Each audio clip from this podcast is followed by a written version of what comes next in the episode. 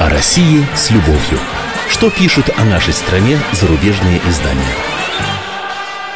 Здравствуйте, как обычно по субботам, я, замредактор отдела политики комсомольской правды Андрей Баранов, знакомлю вас с обзором наиболее интересных публикаций в иностранных СМИ о нашей стране. Вот знаете, уважаемые наши радиослушатели, я, начитавшись зарубежных публикаций России за эти дни, э, сильно, скажем так, разволновался, если опять-таки не сказать, разозлился. Сам я журналист, да, люблю острый факт, хлесткое словцо, не банальный ернический, если надо, комментарий. Но чтобы лык-то было в строку, а не галстук к бороде притянутый, что называется. Однако наши западные коллеги вдруг подсели как на наркотики, прям на столь давние стереотипы времен минувших, что я уж грешным делом подумал, что им всем так лет по 70, наверное. Навел справки по некоторым э, фамилиям. Оказалось, нет, люди в полном рассвете сил. Э, тем не менее, я намерен сегодня спорить с их трактовками и оценками нашей действительности. Если кто-то с этим не согласится или, наоборот, вдруг поддержит, пишите мне в комсомолку по электронному адресу баранов собака.кп.ру. Повторю, баранов собака.кп.ру. Поговорим, поспорим, обменяемся мнениями. Итак, по порядку. Йозеф Кирхенгаст из австрийской Der Standard озаглавил свою публикацию так «Путин не намека на реформы». Эм, Владимир Путин считает политическим сигналом вернее, точнее, автор э, этой публикации считает политическим сигналом выбор маршрута первой официальной поездки вступившего в третий президентский срок Владимира Путина. До того, как провести несколько часов в Берлине и Париже, российский лидер направился с рабочей поездкой в Минск. Цитата. «На встречу с президентом-диктатором Александром Лукашенко». Дальше цитирую. «Э, «Москва оградила Белоруссию, которая глубоко увязла в экономическом кризисе от окончательного коллапса новыми кредитами. В обмен русские получили контроль над ключевыми секторами белорусской экономики, например, над ведущими на Запад ветками газопровода. И своим визитом в Минск, который демонстративно предшествовал поездкам в Берлин и Париж, Путин изумительно однозначно дал понять, Москва не позволит ни европейцам, ни американцам, ни кому-либо другому давить на нее в вопросах внешней политики. Свой растущий скепсис в отношении Запада Путин недавно уже показал, отказавшись от поездок на саммиты э, Большой Восьмерки и НАТО в США. Конец цитаты. Ну, теперь вот пара комментариев. Ну, Москва действительно никому не собирается позволять давить на нее в вопросах внешней политики. Это аксиома, причем не, не только для России, но и для вообще всех стран. Чем вызвано вот такое недовольное изумление, или уж не знаю как, изумленное недовольство этого австрийского журналиста? Это нам не, не разрешается, по его разумению, вот так себя вести? Дальше. А почему Путину и не посетить первую страну, входящую с нами в союзное государство, и обсудить с ее лидером наши двусторонние экономические вопросы? Что, надо было ехать э, на саммит НАТО, что ли? Одобрять строительство про их у наших рубежей или аплодировать, э, э, скажем, заявленным планом включать в НАТО Грузию? Или на восьмерке тоже обсуждать, как именно помочь Греции силами только ли Германии, или еще и французов, и ВМФ, Всемирного, Международного валютного, простите, фонда, МВФ. У нас с Минском есть куда более актуальные темы, в том числе и для европейцев – Э, потому что действительно через Белоруссию проходят наши трубопроводы, снабжающие Европу нашим же, собственно, углеводородным сырьем, без которого Европа это, ну, не сдохнет, конечно, но сильно так занедужит, мне кажется. Э, пусть скажу спасибо, что Путин с Лукашенко все эти проблемы как-то урегулировали. Э, не так ли, коллега-журналист из Австрии? Ну, нет же, сарказм, ирония с его стороны, мол, поехал в Берлин и Париж через Минск, а не наоборот. Э, так вот, в Германии и Франции Путина жаждали видеть и поговорить с ним. Та же Сирия на повестке дня, Иран, те же газ с нефтью. И ни Меркель, ни Оланд вовсе не заморачивались, что перед ними российский президент имел разговор с диктатором, как выразился автор публикации в австрийском издании, э, с диктатором Лукашенко. Э, кстати, коллега Киршенгаста этом не остановился. Он цитирует Андрея Рябова, а это представитель московского отделения американского фонда Карнеги. Очень любят э, наши коллеги-журналисты, пишущие России, цитировать э, тех российских граждан, которые работают на иностранные различные учреждения. И вот Андрей Рябов, понятное дело, говорит, что еще одной головной болью Москвы является возможная европейская интеграция Украины. Россия не только пытается укрепить свои позиции позиции в бывшей союзной республике, но и вовлечь ее в формирование Евразийского союза. По мнению Рябова, больших перемен во внешней политике России ждать не приходится. Вот. Ну, а, собственно, зачем нам менять нашу внешнюю политику? И почему мы не должны стараться приблизить к себе Украину, где, между прочим, на минуточку, полстраны думает и говорит по-русски? Почему должны отдавать ее тем же натовцам, вопреки всяким геополитическим реалиям? Похоже, нашим коллегам это в голову просто не приходит, как дети, ей-богу. Вот, например, и Тони Хелпин из британской «Таймс» утверждает, Путин имеет виды только на один ЕС, на Евразийский союз, а не на европейский. Читаем. Если верна пословица «скажи мне, кто твой друг, и я скажу тебе, кто ты», то первые зарубежные визиты Путина после возвращения в Кремль много говорят о его приоритетах на президентском посту. Путин намерен продолжать свой грандиозный проект создавать Евразийский союз из стран бывшего СССР, делает вывод обозреватель. 1 июня Путин встречается с Меркель, а затем с Оландом, значит, он все-таки стремится крепить связи с Западом. Хелпин отвечает так. Нет, это знак, что Россия намерена продолжать политику «разделяя властвуй» в отношении Европейского Союза. Почему? Я понять не в, не в состоянии, честно говоря, такой логики. Кого разделяет Россия? Над кем властвует? Как? неизвестно. Но читатели британские все это хавают, извините за неэфирное слово. Дальше читаем. Э, после этого Путин посетит Узбекистан, Китай и Казахстан. Я, кстати, буду освещать эту поездку для комсомолки. И, наверное, что-то интересное мы там разузнаем. Э, так вот, пишет англичанин, Путин в ущерб отношениям с Западом направляет энергию и ресурсы на укрепление присутствия России в Азии, говорится в статье. Ну, товарищи господа, вы на карту-то взгляните. Россия – это огромная евразийская держава. Мы не можем бекрениться, так сказать, в одну сторону. Э, нас тогда так перекосит исторически, что нам не горюй. Наше дело балансировать между интересами Европы и набирающей силу Азии в лице Китая, в первую очередь, да, выгадывая на этом собственный интерес. И служа, может быть, неким мостом одновременно для двух великих цивилизаций. А нас Запад, похоже, собирается превратить в собственный таран во время, во время будущих возможных ристалищ с Великим Восточным Драконом. Нам это надо? Явно нет. А теперь от общего к частному. Оуэн Мэтьюз из американского издания э, The Daily Beast, называется «Ежедневный зверь», так можно перевести, да? Э, я такого, честно говоря, не знаю. Э, издание но аффилировано с известнейшим и авторитетным американским же еженедельником Newsweek. Так вот, это издание пишет о новом путинском назначенце на должность полномочного представителя президента в Уральском федеральном округе Игоре Халманских. Мы о нем много писали в «Комсомольской правде» и говорили на радио КП. Кто хочет, может зайти на наш сайт э, kp.ru и познакомиться с этими публикациями. А что пишет э, Мэтьюс? Назначение начальника цеха Уралвагонзавода Игоря Халманских полпредом президента в Уральском федеральном округе – это сигнал. Оппозиции Путин не уступит ни нанометра. Нынешнее состояние протестной активности в Москве журналист характеризует как похмелье после попойки. С точки зрения Мэтьюза, крупнейшая со времен распада СССР волна манифестаций схлынула. Ну, кстати говоря, крупнейшая не знаю, вспомню 93-й год, например, да. А, и Владимир Путин говорит, он снова в Кремле, притом надолго.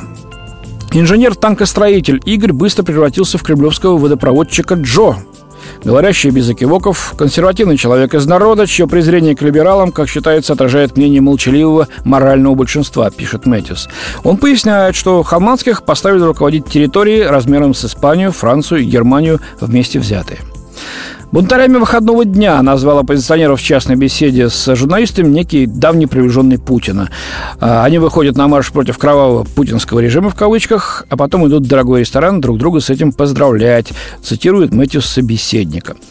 А, по словам журналиста, на последних выборах Путин окончательно разошелся с городским средним классом, сделал однозначный выбор в пользу рабочего класса и развернул классовую войну.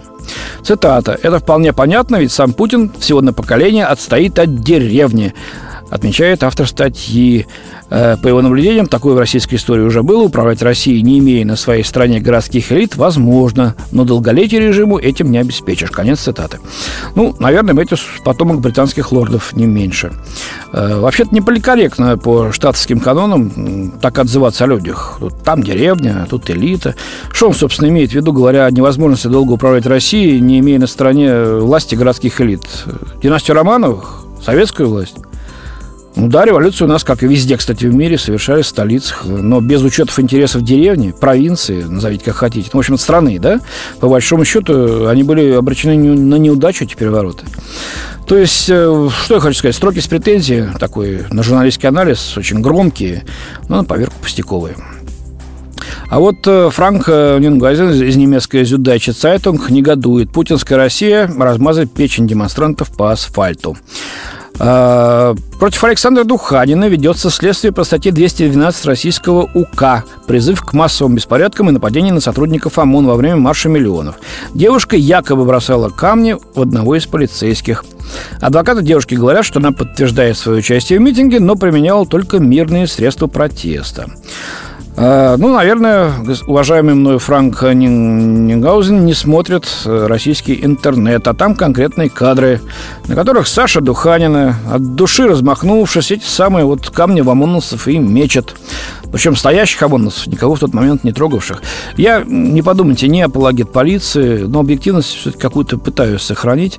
Да, я допускаю, что она всем, что в ней есть, ненавидит российский режим и готова его свергнуть. Но действует нарушение законодательства, а за это полагается статья. Вот у нас она 212 статья, как пишет германский коллега, а у них своя, только более жесткая. Мы видели все недавно, кто хотел, по крайней мере, по телевизору, как германская полиция расправляется с ультраманифестантами. Это были вот майские праздники. Э, перечный газ в морду, дубиной по голове, животом на асфальт, руки за спину или наручники, или пластиковые белые ленточки. Классно смотрится, кстати, когда десятки демонстрантов лицом вниз лежат на асфальте в США или Германии, заломленными назад руками, связанными этими белыми ленточками. Или вот еще водометы есть, э, что запросто глаз выбивают. Или резиновые пули, которыми на тот свет можно отправить. От Америки и Англии до Грузии используются при разгоне недовольных эти средства. Кто интересуется, все зайдите, там фоток таких уйма. Откуда угодно, но только не из России. Потому что у нас ни водометы, ни резиновые пули, слава богу, не используется. Но зато автор цитирует вот оппозиционера, депутата Госдумы от «Справедливой России» Илью Пономарева. Из-за того, что Александру Духаниной грозит большой тюремный срок, на митинг 12 июня выйдет еще больше людей. С камнями за пазухой, очевидно. Очень бы этого не хотелось. А вот газета э, американских деловых кругов Wall Street Journal пишет, что активист российской оппозиции Алексей Навальный обнародовал список тех, кто пожертвовал средства в его фонд борьбы с коррупцией. Среди 16 смелых, так выражается издание, согласившихся придать огласке свои имена, писатели, банкиры и журналисты, которые уже перечислили 4,4 миллиона рублей и собираются передать фонду еще 4 миллиона во втором полугодии, пишет издание, ссылаясь на блог Навального. По мнению Навального, согласившись открыть свои имена, доноры показывает, что оппозиционную деятельность в России можно финансировать открыто, не боясь репрессий. Конец цитаты. Но вот в распоряжении «Комсомольской правды» есть очень интересная запись. Недавно появилась разговора Навального с очень одним важным политиком из Швеции. И в этой беседе Алексей, деловито так, на английском, обуславливает свой процент за участие в протестной деятельности. Такой процент, что экс-премьер, например, Михаил Касьянов, по прозвищу, кто помнит, Миша, 2%, просто локти должен кусать. Мы проверим эту информацию. Если она окажется поданной, мы ее обязательно опубликуем. Следите за выходом газеты. А теперь об американском после в России Майкле Макфоле и его высказываниях. А, Макфол, напомню, выступил перед студентами Высшей школы экономики в Москве 25 мая. Наговорил там много чего. Э, и того, что послы обычно ни при каких обстоятельствах публично не говорят. Например, сказал, что э, Россия предлагала Киргизии взятку за то, чтобы выгнать американцев из Манаса. Американцы тоже предлагали взятку, только меньше, но и тех других ничего не вышло. Причем он сразу сказал, я не буду выражаться дипломатично. Я не посол, буду говорить то, что думаю. Э, то, что список Магнитского, это правильно, и в нем есть много людей, которые не имеют вообще никакого отношения к делу Магнитского, и вообще он сам этот список составлял, и этот список будет применяться. Ну и так далее. То есть как-то, в общем, очень очень не, не дипломатичным. Вечером того же дня МИД России через свой официальный микроблог э, в Твиттере обвинил Макфола в преднамеренном искажении фактов и непрофессионализме. Что тут началось? Вот, например, газета «Гардиан». Посол США в Москве Майкл Макфол стал жертвой кремлевской твиттер-войны. Э, раньше советские чиновники пытались сокрушить опальных иностранных дипломатов, размещая заказные статьи в прессе или подкладывая им сотрудниц спецслужб. А сегодня российское государство пользуется твиттером. Это вот пишет журналистка Мириам Элдер. Ой, ай-яй-яй-яй-яй. Твиттер-то оказался вот орудием путинского режима. Просто не знаем чего. «Таймс» британская же в своем заголовке проводит конкретные детали. Посол США в Москве вызвал раздражение у Путина своими высказываниями о подкупе Киргизии. Нападки на Макфола – очередной признак трения между президентами России и США, полагает вот уже упоминавшийся мой сегодня журналист Тони Хелпин. Э, Майкл Макфол и конец перезагрузки. Так назвал свою статью обозреватель американского журнала Forbes Марк Адаманис. Похоже, Макфол не может просуществовать больше одной-двух недель, не ляпнув что-нибудь неуместное, утверждает автор. Вот это, по-моему, точно, в точку. Но, впрочем, по его же мнению, российская сторона хватается за любой возможный шанс подколоть и восстановить против себя Макфола. Очевидно, их негодование во многом не искреннее, вымученное, добавляет автор. И одновременно находит более глубокие причины для вышеописанного инцидента. Э, США и Россия исчерпали или почти исчерпали возможности для сотрудничества, и эту простую истину не может полностью скрыть вся тактичность дипломатов. Почему же перезагрузка себя исчерпала? Не потому, будто, цитирую, «наглые и воинственные русские, расхрабрившись из-за малодушия Обамы, выдвигают безумные и несусветные требования, а потому что США во многих случаях упорно проводят тот же курс, например, в сфере ПРО, который русские давно отвергли, говорится в статье. На взгляд Адаманиса суть политики США не изменилась со времен Буша. Про расширение НАТО и продвижение демократии. По-американски, конечно, демократии. Э, но чтобы добиться от российской страны дальнейших уступок, Вашингтон должен будет поступиться чем-то сам. Вот так вот. Один уступают. Замечаете? Ну, иногда слишком оголтело, как признает вот этот вот процитированный американский журналист.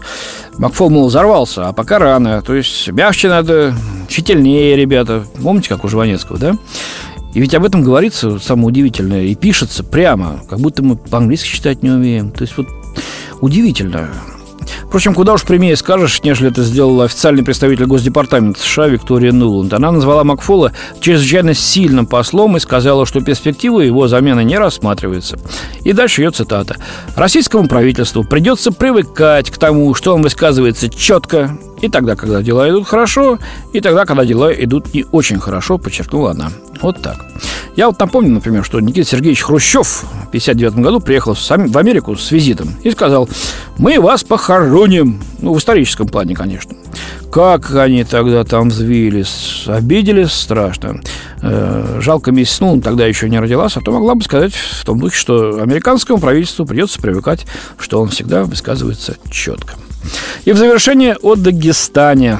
Статья Юлии Смирновой, опубликованная в немецкой Die Welt, рассказывается о случае жителя Дагестана Тимура Данилина, пропавшего без вести. Сначала он позвонил жене по мобильному телефону и дрожащим голосом сказал, что его избили, отобрали машину. Но полиция заявила, что ничего не знает. По данным прокуратуры, приводимым в статье, в Дагестане с начала года были похищены 20 человек, половина из них в мае. В большинстве случаев на месте преступления видели мужчин в масках и военной форме. Трупы двоих пропавших без вести последствия нашли в ходе масштабной операции спецслужб, пишет автор. Издание напоминает, что в Дагестане в течение многих лет сохраняется нестабильная ситуация. Несколько исламистских группировок, пишет э, э, Юлия Смирнова, воюют за создание теократического государства, организуя теракты против полиции и гражданских лиц.